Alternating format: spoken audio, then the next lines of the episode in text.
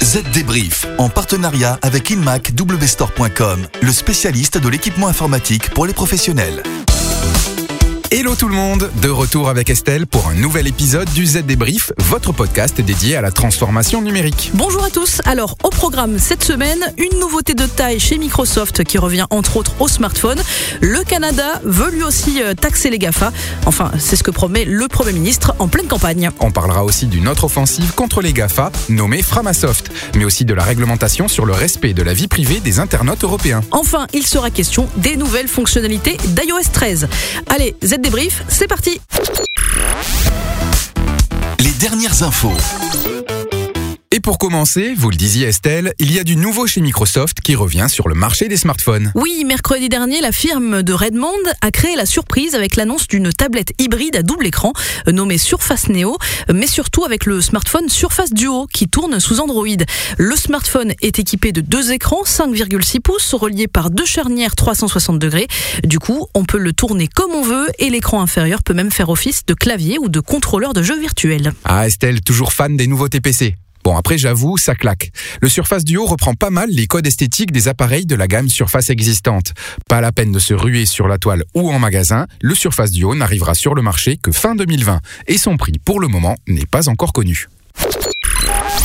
La France fait des émules dans sa lutte pour la taxation des GAFA. Et oui, au Canada, le Premier ministre Justin Trudeau vient d'annoncer qu'il avait changé d'avis et qu'il ferait bien comme Paris.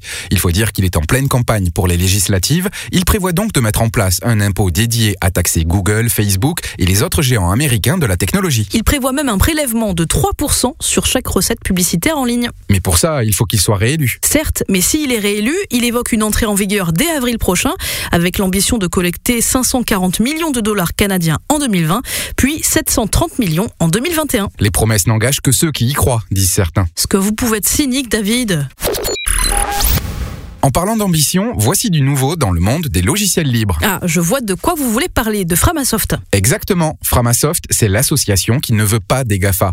Eh bien, elle a décidé de cesser l'hébergement d'une partie des logiciels libres qu'elle propose. Et il y a 5 ans, cette association avait commencé à fournir des alternatives libres et open source aux logiciels propriétaires, souvent édités par les GAFA. Si elle arrête aujourd'hui d'héberger ces solutions, c'est tout simplement parce qu'elle est victime de son succès. Elle n'a plus aujourd'hui les épaules pour maintenir et héberger les 38 services et logiciels dédiés qu'elle propose en ligne. Ok, et donc encore une fois, ce sont les GAFA qui gagnent. Pas tout à fait, puisque Framasoft précise qu'une dizaine de services vont être maintenus, comme par exemple son outil de sondage et de calendrier Framadate, ou encore l'éditeur de texte Framapad, et puis d'autres devront être repris par des associations aux ambitions similaires. Bref, la guerre entre logiciels propriétaires et logiciels libres n'est pas terminée. Ok, ça reste à voir.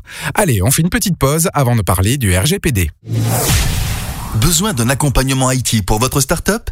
PC portable Design XPS, station de travail précision ultra performante pour vos développeurs, écran tactile interactif pour vos open space. Et si vous regardiez du côté de chez Dell, on a tout pour vous séduire. Découvrez nos packs spécial startup sur inmacwstore.com. Le chiffre marché. Une fois n'est pas coutume, ce n'est pas un chiffre, mais une proportion. Et elle fait froid dans le dos. Moins d'un tiers des organisations se conforment pleinement au règlement général sur la protection des données, dit RGPD. Et cela, malgré l'entrée en vigueur, il y a près d'un an et demi, de la législation sur la protection de la vie privée dans toute l'Europe. Mais c'est énorme D'où sortez-vous ce chiffre? Eh bien, c'est la société Capgemini qui l'a communiqué. Elle a interrogé plus de 1000 personnes chargées de la conformité, de la protection de la vie privée et de la protection des données. Bilan, seuls 28% sont persuadés que leur entreprise est en accord avec la réglementation. Autre chiffre, 36% estiment que les exigences sont trop complexes et demandent beaucoup d'efforts pour être mises en œuvre, alors qu'un tiers des répondants disent que les coûts financiers de l'alignement sur le RGPD sont prohibitifs. Mais à quoi ça sert alors de faire des lois? On se le demande. Mais que fait la police? Ça peut toujours être utile. Allez, pour finir, voici quelques nouvelles fonctionnalités d'iOS 13 que vous n'avez peut-être pas encore vues et qui sont très utiles. Surtout pour ceux qui utilisent leur iPhone au travail et qui veulent être le plus productif possible. Tout d'abord, activez votre iPhone en mode sombre. Oui, oui, c'est possible et de deux manières, via la fonction paramètres ou le centre de contrôle. Et désormais, pour annuler, plus besoin de secouer le téléphone. Il suffit juste d'un glissement à gauche avec trois doigts. Et puis vous pouvez aussi désormais accéder aux paramètres Wi-Fi et Bluetooth directement dans le centre de contrôle. Vous pouvez même compresser et décompresser les fichiers à l'aide de la mise à jour de l'application Files. Comme d'hab chez Apple, on n'arrête n'arrête pas le progrès. Bah dites donc, on va finir par croire que vous détenez des actions de la firme. Bref, Z débrief, c'est terminé pour cette semaine.